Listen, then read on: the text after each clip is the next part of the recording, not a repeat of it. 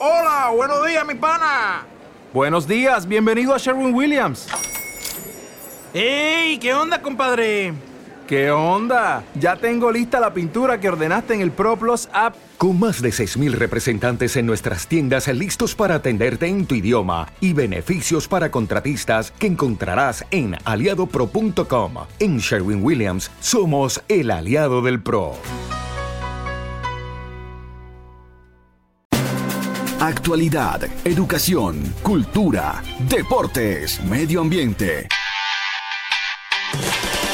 En San Pedro al Día, 30 minutos de información local, departamental y nacional.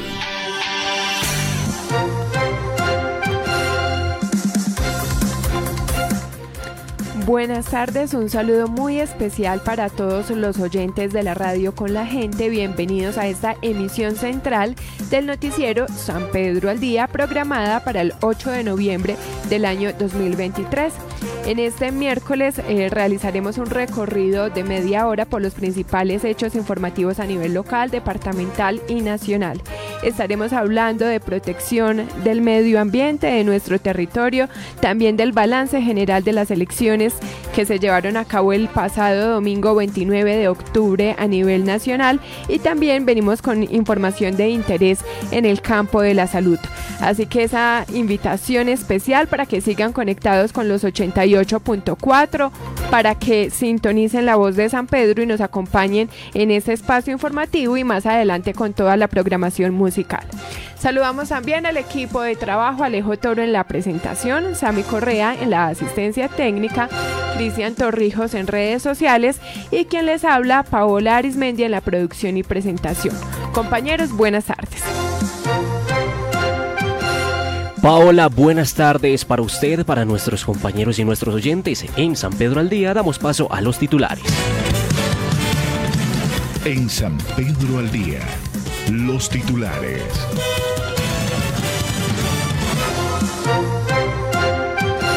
Se realizó taller para la formulación del plan de manejo del área protegida del Distrito Regional de Manejo Integrado Quitasol, La Holanda. El registrador nacional Alexander Vega entregó un balance general de los escrutinios en Colombia. En salud, parásitos intestinales, síntomas y tratamientos. El primer banco de proyectos territoriales del país está en Antioquia. Aníbal Gaviria aseguró que Sabia Salud ha tenido un impacto negativo desde su intervención. En la Amazonía se redujo la deforestación un 26% en los últimos meses. ¿Sabes por qué motivos los alimentos pueden transmitir enfermedades? Te cuento que existen múltiples motivos por los cuales un alimento nos puede enfermar. Te voy a dar algunos tips para evitar que esto suceda. Primero, siempre compra alimentos en un lugar seguro, que esté autorizado para vender. Segundo, asegúrate que los alimentos estén a la temperatura adecuada cuando los compres. Tercero, asegúrate que al momento de preparar un alimento esté en buen estado. Además de esto, cocina en un lugar limpio y seguro. Y por último, lávate las manos antes de cocinar y también lava muy bien los alimentos. Siguiendo estos tips, no solo te cuidas a ti, sino a todos los que te rodean. La Administración Municipal y la ESI Hospital Santa Isabel, dentro de su convenio de concurrencia con la Gobernación de Antioquia, fomentan prácticas seguras al momento de manipular y comprar alimentos. Síguenos en Facebook como La Voz de San Pedro. En Instagram y Twitter como arroba radio con la gente. Vamos a iniciar con el desarrollo de la información local. Se realizó taller para la formulación del plan de manejo del área protegida del Distrito Regional de Manejo Integrado Quitasol, La Holanda. Noticias locales. Noticias locales. En San Pedro al Día. Y para hablar sobre este tema, saludamos en San Pedro al Día a Jorge Luis Vázquez, ingeniero forestal, líder del proyecto para la formulación del Plan de Manejo Integrado Quitasol La Holanda. Don Jorge Luis, buenas tardes y bienvenido. Hola Paola, muy buenas tardes, ¿me escuchas? Te escuchamos perfectamente. Muchas gracias por atender a nuestro llamado a través de la línea telefónica para hablar de este tema tan importante que es precisamente el plan de manejo del área protegida del Distrito Regional de Manejo Integrado Quitasol La Holanda. Inicialmente, eh, don Jorge Luis, hablemos de este proceso. Nosotros desde la voz de San Pedro hemos seguido todo este tema, hemos eh, acompañado incluso algunas de las actividades de socialización que se han realizado a propósito de este tema, pero recordémosle a la comunidad en qué consiste este proceso. Bueno, muchísimas gracias Paola por el espacio y la oportunidad de compartir sobre este proceso.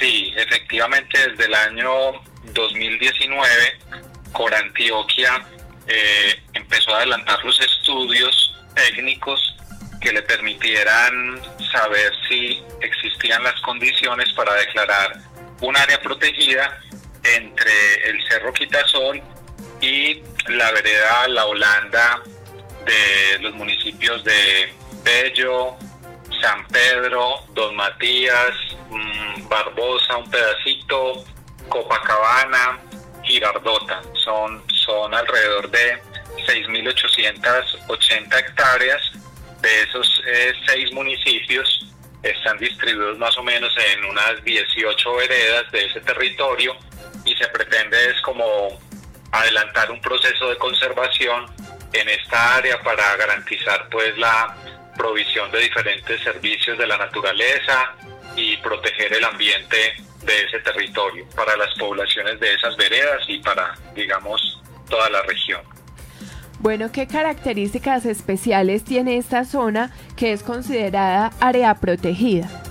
Hola, mira, el, el, área protegida se declaró en diciembre del año 2020, específicamente por su importancia en relación con cuatro objetivos. El primero de ellos es el de la conservación del agua, es digamos el, el objetivo principal de la declaratoria de esta área protegida.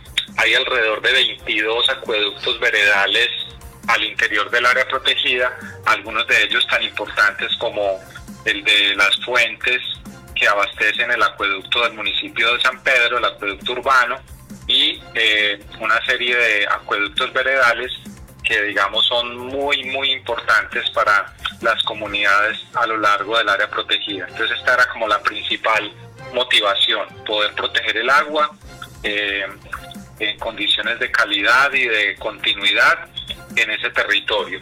También hay otro propósito y es el de conservar eh, algunos elementos de la biodiversidad. Eh, ustedes saben pues que la zona tiene un proceso de transformación paisajística muy importante. Hay una gran cantidad de usos agrícolas, pecuarios, eh, incluso urbanos, porque digamos la urbanización del suelo rural se ha venido intensificando en muchas de las veredas del territorio. Entonces hay una intención y un propósito de conservar los bosques que aún quedan al interior del área protegida, es más o menos el 20% de esas casi 7.000 hectáreas del área protegida, eh, y especialmente algunos elementos de la biodiversidad que son muy notables dentro del área protegida, que es el grupo de las orquídeas. Hemos encontrado más de 50 especies de orquídeas en los muestreos que hemos realizado como parte de la formulación de este plan de manejo y también hay un elemento de la biodiversidad muy destacado del que seguramente muchos oyentes han, han escuchado que es el montañerito paisa. Esta es una ave eh, que está críticamente amenazada, es una ave que tiene una distribución eh, muy acotada en el espacio, casi que no la podemos encontrar sino en unos pocos municipios del norte de Antioquia. Uno de ellos es San Pedro y pues siendo un, ave endémica, es decir, un ave que solo se presenta en el territorio de Colombia y dentro de Colombia un área que eh, un ave perdón que se encuentra solo en esta parte del norte antioqueño pues tenemos una responsabilidad muy grande como sociedad eh, todos los pobladores de las veredas las instituciones las empresas la Autoridad Ambiental Corantioquia, las universidades investigando. Todos tenemos un gran compromiso, digamos, de, poder garantizar que esta especie encuentre un hábitat que le permita seguir existiendo en el territorio y reproducirse. Entonces, esos elementos de la biodiversidad son muy importantes y son la segunda motivación para la conservación de esta área protegida. También estamos abocando un poco a la abogando por la restauración de, del área protegida. Nos preocupan especialmente las áreas de retiro de las quebradas y las áreas de retiro a los nacimientos y a los humedales porque, digamos, hemos visto como un proceso de deterioro muy grande de estas áreas, que son áreas que por ley deben conservarse. A veces hay dificultades en cada uno de los predios para lograr este objetivo, pero justamente el plan de manejo lo que busca es cómo eh, conseguir más aliados para esos propósitos de restauración, cómo mejorar la conciencia eh, de los pobladores y la conciencia ciudadana, la acción también de las instituciones para lograr esa restauración de estas áreas de, de tanta importancia, como las cuencas abastecedoras de los acueductos, los humedales, los retiros de las quebradas, y bueno, tratando un poco también de, de acoplar esa necesidad de restauración con la necesidad de poder tener agua en cantidad y calidad suficiente para todos los usos productivos, para los usos domésticos, etcétera. Y finalmente hay un cuarto propósito dentro del área protegida, que es el de la protección del patrimonio cultural. Hay un elemento muy destacado que algunos de los oyentes conocerán, eh, un, elemento del paisaje que es el camino entre Niquía, eh, Corrales y San Pedro, un camino de valor histórico de valor arqueológico y pues hace parte de una red de caminos y de trochas de, de valor histórico que incluso todavía se usan ya no como, como vías para los intercambios comerciales entre los municipios, pero sí se usan para eh, fines de recreación, de turismo y pueden ser un factor, digamos, de, de atracción eh, de las comunidades y también de desarrollo económico del territorio. Entonces, también estamos propendiendo al declarar el área protegida y, y, en este proceso de formulación del plan de manejo hacemos mucho énfasis en esos valores culturales que hay en el territorio. Ingeniero, explíquenos por favor qué significa que un área sea protegida. Se lo pregunto porque muchas veces eh, los habitantes del territorio tenemos cierto temor porque aunque estamos de acuerdo en proteger esos recursos históricos, naturales, ambientales, también sentimos que esto de alguna manera frena o choca un poco, por ejemplo, con la producción económica en esos territorios. Entonces, ¿qué se puede y qué no se puede hacer en un área protegida? Paola, sí, gracias por esa pregunta. Es una pregunta muy importante y es parte de lo que conversamos en los talleres que hemos realizado en cada una de las veredas, donde intentamos dar claridades sobre qué es y qué implica la existencia del área protegida. Esta área protegida está, digamos, designada bajo una categoría que se denomina Distrito Regional de Manejo Integrado. Eso implica que desde la normativa nacional es un área que está orientada a preservar algunas zonas, es decir, a tratar de conservarlas lo más intactas posible dentro del área protegida, pero también y muy especialmente a que las actividades económicas y las actividades productivas que a su interior se desarrollan se hagan con un mejor desempeño ambiental. Esto implica que declarar un área protegida no es una estrategia de, de, expropiación de la tierra, ni mucho menos. La propiedad de la tierra sigue en manos de sus, de sus dueños, de sus poseedores y de sus tenedores eh, actuales, eh, pero sí se espera que las actividades económicas que se desarrollen dentro del área protegida se hagan como con una mejor calidad ambiental, que el uso de agroquímicos eh, se trate de mitigar y de racionalizar, pues porque a veces se usan de forma desproporcionada, que vamos a tener una, una mayor atención como sociedad, como propietarios, como municipios, como autoridad ambiental hacia los temas del saneamiento eh, básico, ¿cierto? Porque vamos a propender por cuidar de mejor manera el agua, entonces la contaminación del agua va a ser un, un, propósito, digamos, o esperamos que sea un propósito de todos los sistemas productivos y, y hacia eso es que va dirigido un poco la, la gestión ambiental dentro del área protegida, a tratar de conservar los bosques que existen, a tratar de restaurar especialmente las áreas de retiro de las quebradas y las cuencas abastecedoras de los acueductos y a empezar a generar una serie de actividades económicas que sean compatibles con la conservación. Hay un concepto muy bonito que se trabaja ya en muchas partes del mundo y que hace parte, digamos, de los propósitos de la conservación y es que tenemos una sola salud. La salud de las personas y la salud del ambiente no van por caminos diferentes. Si tenemos un ambiente eh, conservado, eh, sin tantos tóxicos, sin tanta contaminación, pues la salud de las personas, la salud física y la salud mental va a estar también mucho mejor. Entonces, de lo que se trata, Paola, es de que veamos el área protegida como una oportunidad de salud para todo el territorio, para las demás especies con las que compartimos esos paisajes tan lindos que tenemos en el, en el, en el norte y aquí en el Valle de Aburrá, porque digamos el área protegida cubre un poquito territorios de tanto de la cuenca del río Grande como de la cuenca del río Aburrá, eh, pero también que hagamos un uso racional del suelo, del agua y de todos los recursos que la naturaleza nos ofrece en el territorio.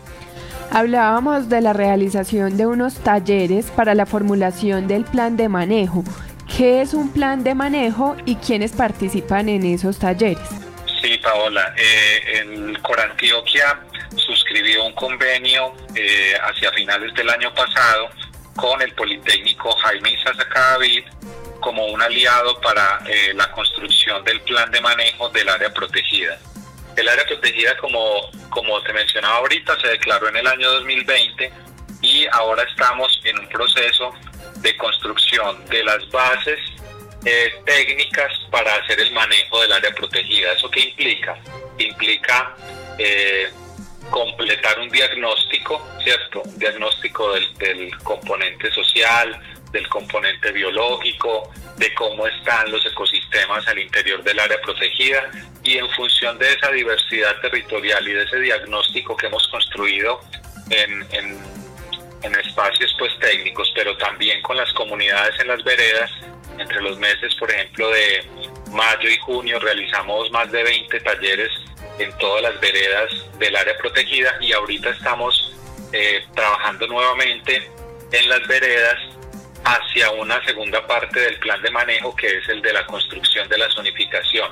Al tener tanta diversidad territorial y, diversidad de paisajes al interior del área protegida, nosotros necesitamos construir una especie de reglas de juego diferenciales para cada porción de territorio en función pues de sus valores ambientales, de sus desafíos, de las necesidades de las comunidades y de todas las eh, necesidades de conservación y de protección que hay en las veredas. Entonces, lo que hemos estado haciendo ahora en esta segunda ronda de talleres por las veredas es compartiéndoles cuáles son los elementos que hemos identificado que son de utilidad para construir esa zonificación, cuáles áreas van a ser de preservación, cuáles esperamos que se restauren, en cuáles podemos hacer un uso sostenible a través de actividades productivas, eh, cuáles serían las áreas que tienen más capacidad y más idoneidad para que sean destinadas a la recreación y el turismo y eso lo vamos compartiendo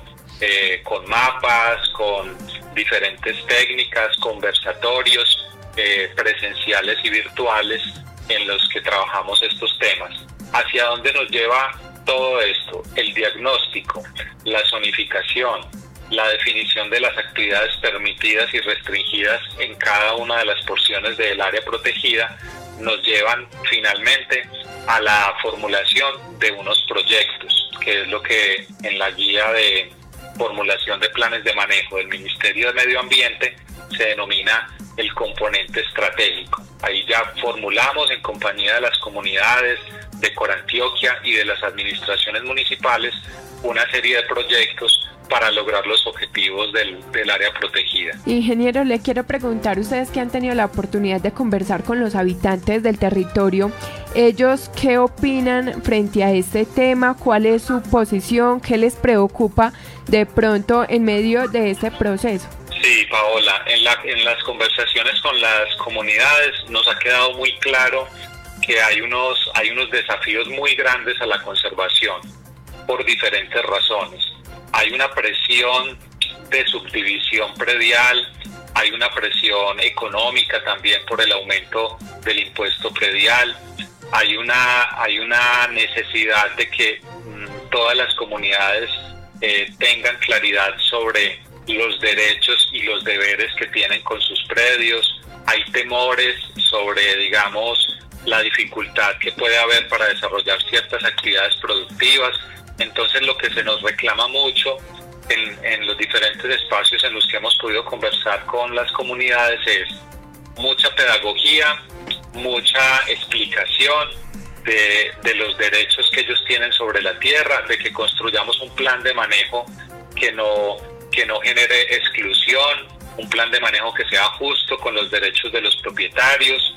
Hemos hablado bastante durante los talleres sobre los diferentes instrumentos de gestión y financiación, sobre los beneficios que los propietarios deben tener, especialmente allí en las zonas que van a estar propuestas como de preservación o donde no, donde no habría, digamos, posibilidad de hacer intervenciones eh, tradicionalmente desde lo productivo, eh, qué compensaciones van a recibir estos propietarios, qué acompañamiento de la institucionalidad van a recibir para, por ejemplo, hacer sistemas productivos más amigables con el ambiente.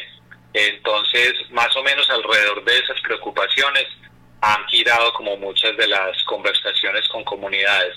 También se demanda mucha presencia de la institucionalidad, eh, mucho control urbanístico, mucho control y mucha autoridad ambiental, pero no solo desde lo sancionatorio, desde la prohibición, desde las multas, sino también desde un acompañamiento técnico y un acompañamiento social más permanente que, que digamos, permita construir acuerdos, construir pactos. Esto no es solo, digamos, un asunto de, de quién tiene la autoridad, sino de cómo entre comunidades, empresas y las autoridades municipales y la autoridad ambiental que es Corantioquia, cómo se van construyendo eh, acuerdos, pactos por la conservación, entendiendo que lo principal es que haya un ambiente sano para los pobladores del área protegida y para el, el vecindario, porque obviamente lo que se haga dentro del área protegida eh, no impacta positiva o negativamente solo a quienes viven dentro de ella, sino a todas las veredas y las comunidades en el entorno de esta, de esta área de conservación. Sin duda es un tema muy importante, muy amplio. En la voz de San Pedro eh, seguiremos acompañando este proceso, contándole también a todos nuestros oyentes, a los habitantes del territorio, sobre cómo avanza este tema. Pero para finalizar, entonces, ¿cuál es el paso a seguir y por qué es tan importante eh, que los habitantes del territorio sigamos participando, que nos empoderemos del tema, que conozcamos ahora que estamos en proceso de formulación para no quejarnos también más adelante cuando de pronto de alguna manera el tema nos toque. Sí, Paola, muchísimas gracias nuevamente por esta oportunidad de conversar. Sí, es muy importante que eh, las comunidades participen de estos espacios. Ayer tuvimos un taller muy bonito en la vereda la Apretel. La Apretel tiene eh, unas pocas hectáreas apenas dentro del área protegida, pero eh, el, el entorno de la vereda se ve todo muy afectado positivamente por la conservación de esta zona en, un pedacito de cerezales, también eh, cubre eh, el territorio del área protegida y especialmente de las veredas del Espinal, donde estuvimos hace unos días nuevamente, y en el Alto de Medina, donde vamos a tener un taller eh, próximamente, el día 25 de noviembre. esperamos pues mucha participación tanto de los propietarios como de los vecinos del área protegida para que construyamos propuestas entre todos y sobre todo para que, como dices Paola, eh, esta participación sea oportuna, porque, digamos, eh, con Antioquia tiene la ilusión de poder adoptar este plan de manejo mediante un acto administrativo en, próximas semanas o meses y, digamos después de que este plan de manejo se apruebe ya va a ser relativamente más difícil cambiar esas reglas de juego y, y tener nuevas ideas de proyecto. Entonces este es como el momento oportuno para que las comunidades eh, y todos los pobladores de estas veredas nos den sus ideas, sus aportes e incluso eh, nos ayuden a construir un mejor plan, porque hemos dicho desde el principio de este proceso que esto no es solo lo que un grupo de profesionales eh, considere que debe hacerse dentro del área protegida o lo que las administraciones municipales eh, esperen que se pueda desarrollar, sino que este es un, un proyecto de, de, construcción colectiva y por eso los necesitamos mucho eh, y toda su, su, experiencia, su capacidad y, y el conocimiento que tienen del territorio que es bastante profundo. En San Pedro al día escuchamos a Jorge Luis Vázquez, ingeniero forestal, líder del proyecto para la formulación del plan de manejo integrado Quitasol La Holanda, a quien le agradecemos por atender a nuestro llamado. Gracias, Paola. Buenas tardes. Síguenos en Facebook como La Voz de San Pedro, en Instagram y Twitter como arroba radio con la gente. Continuamos con más noticias en San Pedro al día. El registrador nacional Alexander Vega entregó un balance general de los escrutinios en Colombia. Noticias locales. Noticias locales. En San Pedro al día. El registrador nacional Alexander Vega Rocha entregó ayer el balance tras las elecciones de las autoridades regionales que se llevaron a cabo el 29 de octubre de este año. El registrador expresó que estas fueron las elecciones en las que se presentó el margen de error más bajo de la historia entre el preconteo y el escrutinio final. Fue menor a 1%. Más allá de los desmanes presentados en Gamarra, Cesar y de los hechos violentos que se ocasionaron en Cauca, norte de Santander, Bolívar, La Guajira, Chocó y Antioquia, Rocha afirmó que las elecciones de los alcaldes en cuatro de las principales ciudades del país, como Bogotá, Cali, Medellín y Barranquilla, se realizaron en tiempo récord. El primer anuncio que hago es que gracias a la digitalización pudimos declarar, a pesar de que no había material electoral, que lo habían quemado, dañado, Argelia, Almaguer, Balboa, Villarrica en el Cauca, Manaure, La Jagua, El Pilar y Tiquicio Bolívar, todos van a ser declarados alcaldes y concejales. Ya no les sirve de nada que la gente queme el material electoral. Ya no sirve de nada que hagan azonadas. No sirve de nada intentar amenazar, obstaculizar a los escrutadores, a los jueces. Ya en Colombia no funciona porque la digitalización de los formularios desde la mesa hace que podamos declarar todos los alcaldes. Gran mensaje para la democracia. Bogotá, Medellín y Cali terminaron de manera correcta los escrutinios y quiero para satisfacción de la registraduría anunciar que la diferencia entre el preconteo y el escrutinio fue menos del 1%, estamos hablando del 0.1. Hemos cumplido con exactitud lo que era el preconteo, que era el tema informativo. Y tengo que darle gracias a los jurados de votación que evidenciaron de manera correcta los formularios. El éxito de la organización electoral es que de los 1.104 municipios ya hemos declarado 1.051 alcaldes con 1.051 consejos municipales. Las personas que hicieron los hechos delictivos identificados plenamente por parte de las labores de investigación de la policía y la fiscalía. Todo lo que hubo por parte de quemas, atentados a la registraduría será judicializado y se librarán las órdenes de captura. Y el caso más fuerte, el de Gamarra. Están en labores de captura de este señor. Se reitera la recompensa que ha dado la policía, 50 millones de pesos a Cristian Yesid Lobo, uno de los autores materiales.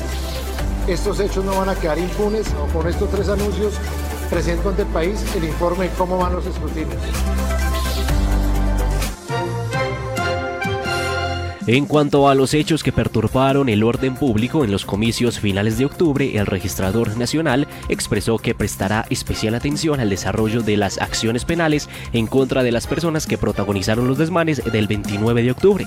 Por otro lado, celebró la digitalización de los formularios E14 que permitió la elección de los alcaldes de Villarrica, Almaguer, Balboa, Argelia, San Calixto, Tiquicio, La Jagua del Pilar, Manaure, Bagadó y Pueblo Rico, a pesar de la del material electoral. Escúchenos también en Spotify como San Pedro al Día y en nuestro sitio web www.lavozdesanpedro.com. En salud, parásitos intestinales, síntomas y tratamientos. Bienestar y equilibrio, salud física y mental, hábitos de alimentación, recomendaciones prácticas, salud en San Pedro al Día. En el mundo de la salud intestinal, la pregunta común es, ¿me debo desparasitar frecuentemente? La respuesta a este interrogante es clave para mantener un equilibrio en nuestra microbiota. Sorprendentemente, muchos parásitos y bacterias en nuestro intestino no son dañinos. De hecho, aproximadamente el 99% de ellos son inofensivos. El médico Carlos Jaramillo nos resuelve inquietudes. Oiga, doctor, ¿es verdad que uno se tiene que desparasitar cada año? O los pacientes a veces me dicen, doctor, este año no me he desparasitado para que por favor me mande de una vez algo para desparasitarme. Porque los parásitos intestinales sí hay muchos que son patógenos, o sea que pueden generar enfermedad. Pero también hay muchos parásitos intestinales que no. Acuérdate que en el intestino tenemos microbiota.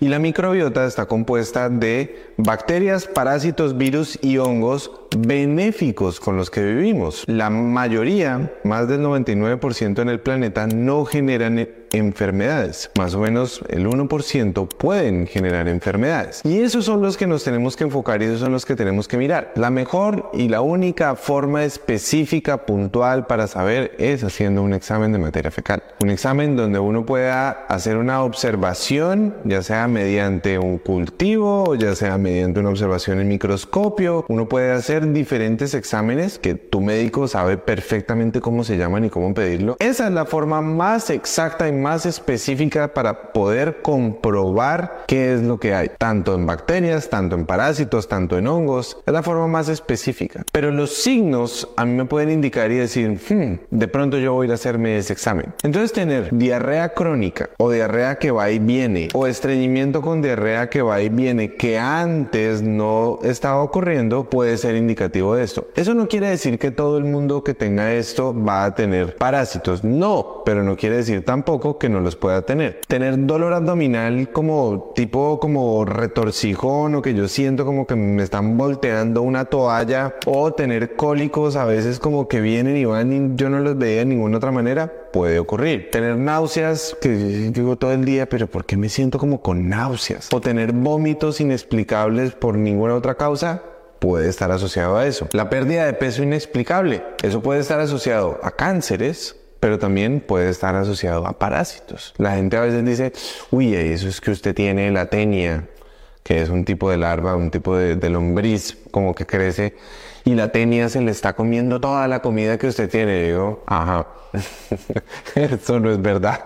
Eso es una ilusión mental de que uno después tiene como una anaconda por dentro del intestino que se le está comiendo todo y por eso uno no está pudiendo asimilar nada. No, eso no es verdad. Pero la pérdida de peso inexplicable puede estar asociada a una parasitosis intestinal y hay parasitosis intestinal de muchos tipos y muy graves. Tener fatiga o cansancio crónico puede estar asociado a esto. Vivir con distensión abdominal o con disconfort abdominal o con malestar o con muchos gases o todo esto puede estar asociado. Tener alergias, alergias respiratorias, asma, alergias en piel, las mujeres con problemas de alergias vaginales, puede estar muy asociado y es muy frecuente también hay exámenes como el cuadro hemático que nos pueden indicar para eso, especialmente una prueba dentro de los glóbulos blancos que se llaman los eosinófilos. Eosinófilos aumentados pueden ser indicativos de que hay parásitos intestinales. Lo otro es tener anemia. También puede estar muy relacionado con tener parásitos en el intestino. Y lo otro que te quiero contar es algo que para los médicos es muy frecuente que lo hayamos visto en algún momento de la vida, pero es bien interesante esto que te voy a contar. Hay una condición que se llama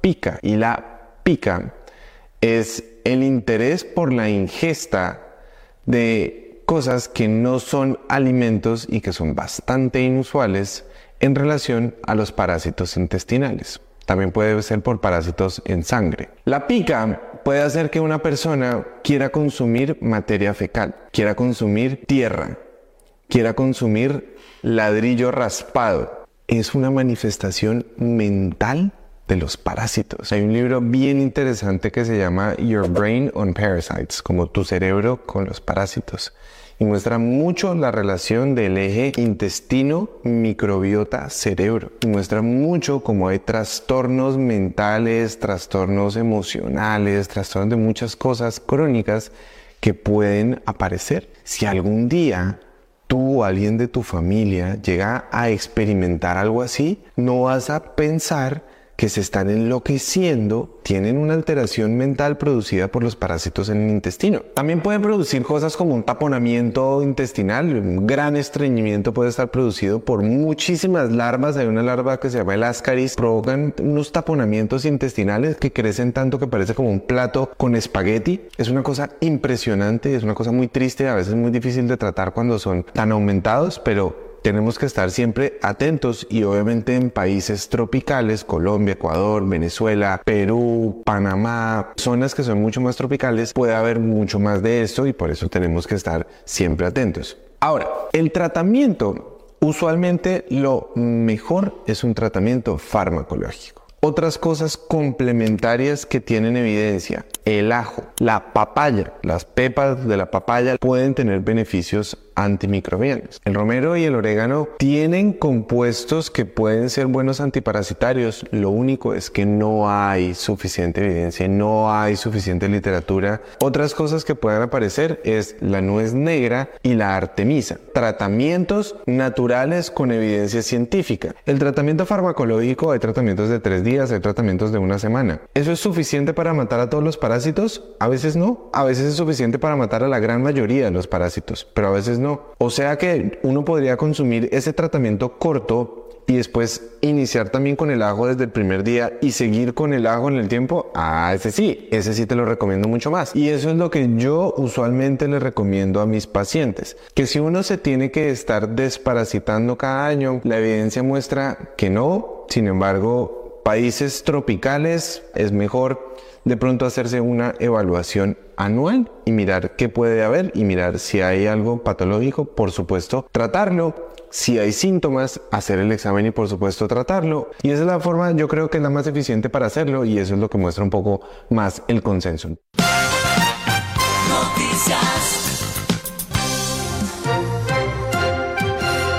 Aníbal Gaviria aseguró que Sabia Salud ha tenido un impacto negativo desde su intervención. La actualidad departamental está en San Pedro al Día.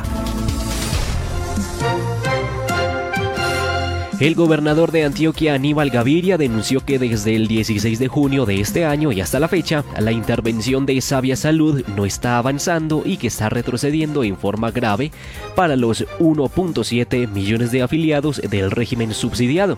La preocupación de la gobernación tiene origen en el incremento de las quejas, puesto que en mayo había más de 4.000 quejas, mientras que en septiembre se dieron 6.113 reclamos para un incremento de 37% cuanto al incumplimiento de indicadores, el mandatario aseguró que hay siete ítems que no poseen información. Entre ellos no hay datos sobre el porcentaje de nacidos con bajo peso y tampoco hay información sobre la tasa de mortalidad infantil. Finalmente, Aníbal Gaviria aseguró que lo que pasa en Insabia es una decisión completamente errónea, mal ejecutada por personas que no tienen capacidad y la idoneidad para manejar la institución. Escúchenos también en Spotify como San Pedro al Día y en nuestro sitio web www.lavozdesanpedro.com. En la Amazonía se redujo la deforestación un 26% en los últimos meses. Noticias Nacionales en San Pedro al Día. En San Pedro al Día. La deforestación en la Amazonía colombiana se redujo un 26% en el tercer trimestre del año, una cifra alentadora, pero que el gobierno recibe con recelo ante la posibilidad de que se incremente en el último trimestre del año, informó la ministra de Ambiente y Desarrollo Sostenible, Susana Muhammad de enero a septiembre pasados y en comparación con las cifras de 2022, Colombia anotó un 70% menos de deforestación en el arco amazónico, con una reducción de más de 41.400 hectáreas deforestadas.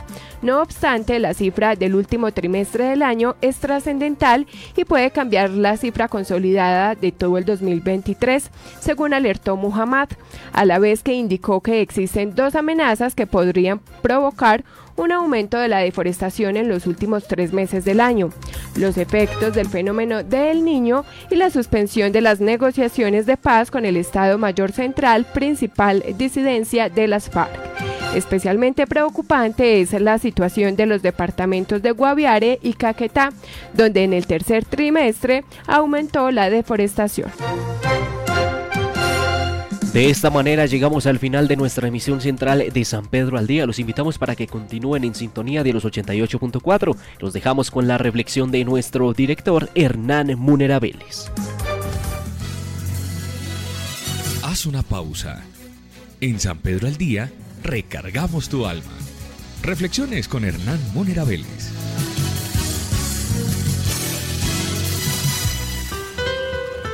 Reciban un cordial saludo, queridos radioescuchas y paisanos. Hoy les traigo una reflexión de estas de los indios Sioux que me encanta. Dice John Fuego, siervo cojo, de los Sioux de la Cota.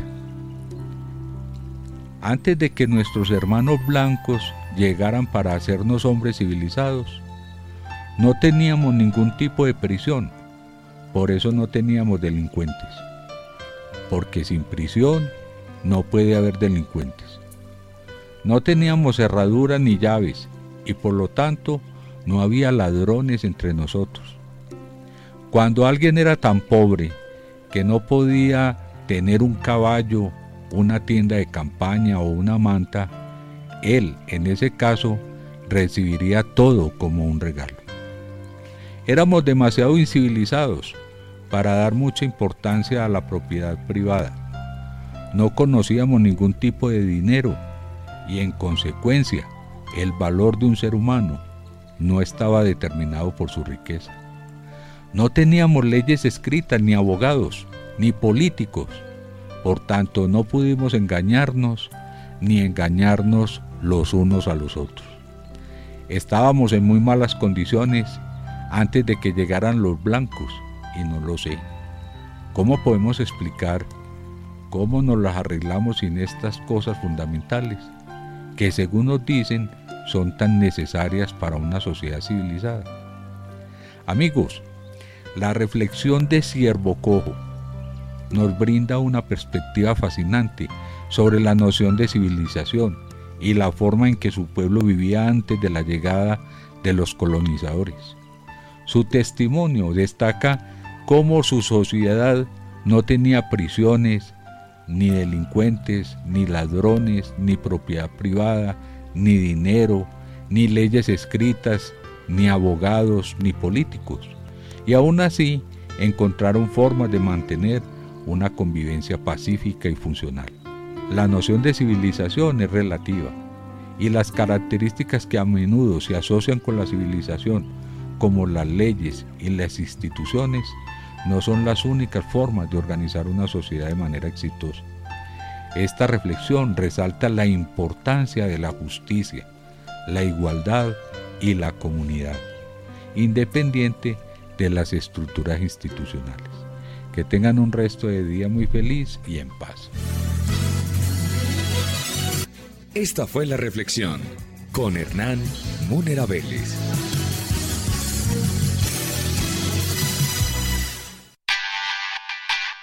San Pedro al día. Avance informativo 6 y 30 de la mañana. Emisión central 12 del mediodía. Repetición 11 y 30 de la noche. Escúchanos también en Spotify y nuestro sitio web www.lavozdesanpedro.com.